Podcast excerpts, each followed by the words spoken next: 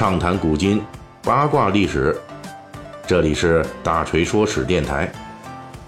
我们的其他专辑也欢迎您的关注。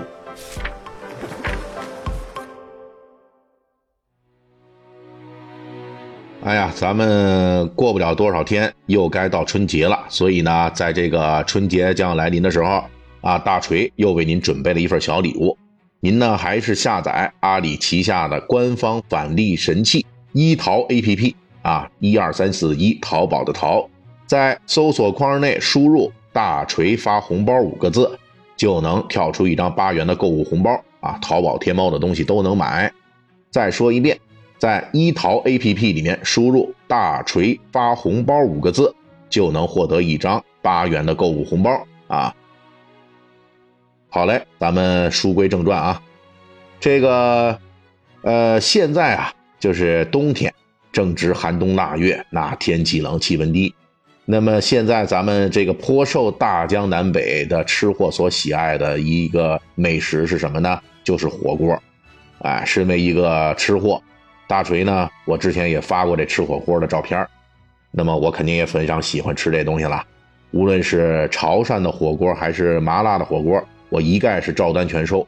嗯，本期呢，咱们就来聊一下这火锅的争议性历史，以及火锅与涮肉之间分分合合的故事。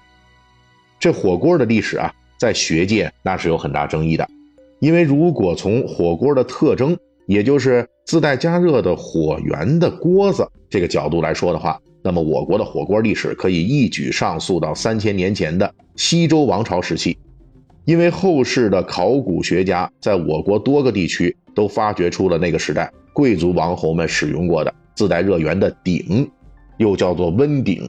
基本的结构呢，就是上边是我们所熟悉的一个小鼎啊，装食材的。这小鼎的足站在下面一层金属盘上。在这金属盘下边还有足，这个足才是放地上的。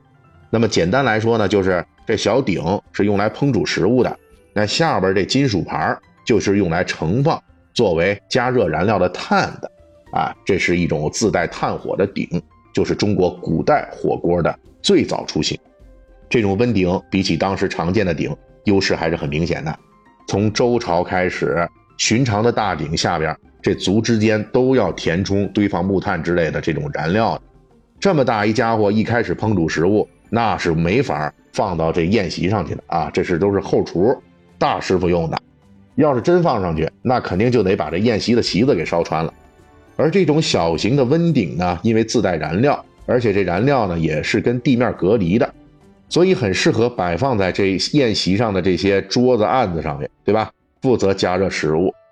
有了这么一个起源呢，那温鼎一类的火锅器材一直延续了下来。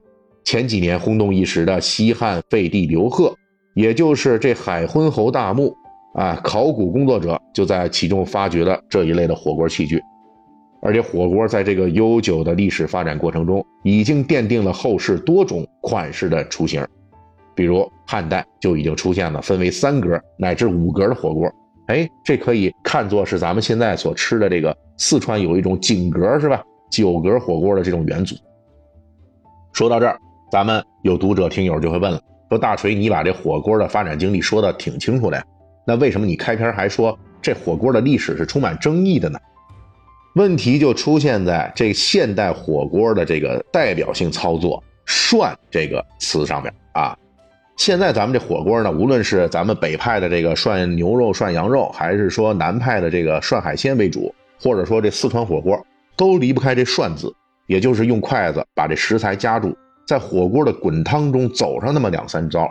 这种涮法吃的就是食材被烫熟的鲜嫩，以及它这个烫这个本身。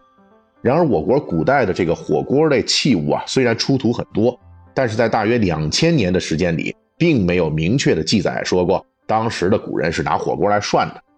那么这类古代火锅干嘛用的呢？呃，经过后世学者的推断啊，我们之前所说的这些历史在三千年以上的这些上古级别的火锅，那最可能的用途是加热食物，给食物保温。哎，基本操作的话呢，就有点像这个炖和煮，嗯，并不是我们如今的涮。比如咱们上文提到的这个海昏侯出土的西汉时代火锅。考古工作者在这个家伙里面呢，甚至还发现了栗子之类的食物，证明了这个火锅是使用过的。但是同时呢，我们今天涮火锅的时候，那肯定不会有人拿这整个的栗子放火锅里去涮，是吧？但是我们如今的火锅里面确实是可以放几个栗子去炖煮的，所以从这个角度来说呢，海昏侯所用的这个火锅啊，用来炖煮食物的可能性更大一些。也就是说，这一类火锅器皿在古代的时候，最大的用途呢不是涮锅子。而是有点类似于我们今天吃饭时常见的这种锅仔的锅仔菜啊。由于对用途的判定不清晰呢，所以才会导致火锅历史的争议。那么到什么时候古人就开始出现了涮这种吃法呢？从文献角度来讲，古人的这种涮锅吃法大概要比火锅的出现晚上两千年，也就是到了南宋年间，当时的一个人林洪在《山家清供》这一本书中就明确记载了一条。涮火锅的吃法，而这种吃法是学者公认的涮肉吃法的鼻祖。林洪是这样记载的：他去武夷山拜访一个著名的隐士，哎，恰逢武夷山下大雪啊。这武夷山下雪啊，其实不是什么特别稀奇的事儿啊。至少说到咱们去年二零一八年的一月的时候，那武夷山还还是下过雪的。他们俩呢，在这路上就弄到一只野兔，但是隐士那儿呢，并没有什么伙夫啊，负责做饭。这时候，这隐士就向林红展示了一种特别有趣的吃法：把野兔肉切成薄片，放入各种佐料配成的汁水里浸泡，然后再烧一锅开水。水开之后，食客们就各自用筷子夹住这泡好的野兔肉片，放到开水锅里拨弄一番，烫熟之后就可以吃了。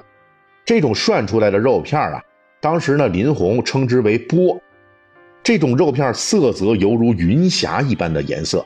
因此呢，林洪呢就将其称为波霞弄，这就是中国历史上第一次明确记载的火锅，而且还不是牛羊肉或者是海鲜火锅，而是野兔火锅。那大家就不妨想一下了：大雪封山，寒冷刺骨，林红跟这隐士啊围坐在火锅旁边，然后呢涮野味兔肉来吃，这吃的大汗淋漓，这个肯定很痛快。因此呢，林红还留下了中国历史上第一首。明确的歌咏涮火锅的诗歌，叫“浪涌晴江雪，风帆照晚霞”。当然了，涮肉的另一种说法呢，是起源于蒙元时期成吉思汗远征之中啊，出征的将士们为了图方便，以头盔为锅，把羊肉切片扔到这头盔里涮一下就吃，图的呢就是快速方便。但是从文献记录来说呢，林红这个涮火锅是中国火锅的正宗。正是有了这样的历史记录，我们的涮肉火锅从此正式出道。自此以后呢，我们的涮火锅大业就开始日益红火了。而且呢，这佐料蘸料方面也是日益改进，从林洪时代的涮锅前蘸料变成了涮锅后蘸料，而且火锅的种类也日益繁多啊！只要不是扔进去盖上锅盖来个乱炖，那么什么都能扔到火锅里去涮。咱们吃的呢，就是这份口滑，就是这份鲜嫩。好嘞，在节目的最后啊，咱们再次提醒大家，别忘了去领取大锤的红包啊！拿起手机下载一淘这个 APP，在搜索框里边输入“大锤发红包”五个字，就能领取八元的购物红包。淘宝、天猫，您想买啥买啥。好嘞，说到这儿啊，我已经控制不住我自己了。那么各位听友，拜拜了，我先去涮羊肉了。好了。本期我们就讲到这儿，那么还是要感谢一下本周给我打赏的这些听众们啊，心情又，哎呦，您是发了年终奖了吗？给了这么多，还有这个足球小将大空翼、林间中央林总，以及幺五五三六幺九 wffw yxtt 七六，呃，草原雨季五五七六，以及幺三八六三零二 sbbx，谢谢你们。本期大锤就跟您聊到这儿，喜欢听您可以给我打个赏。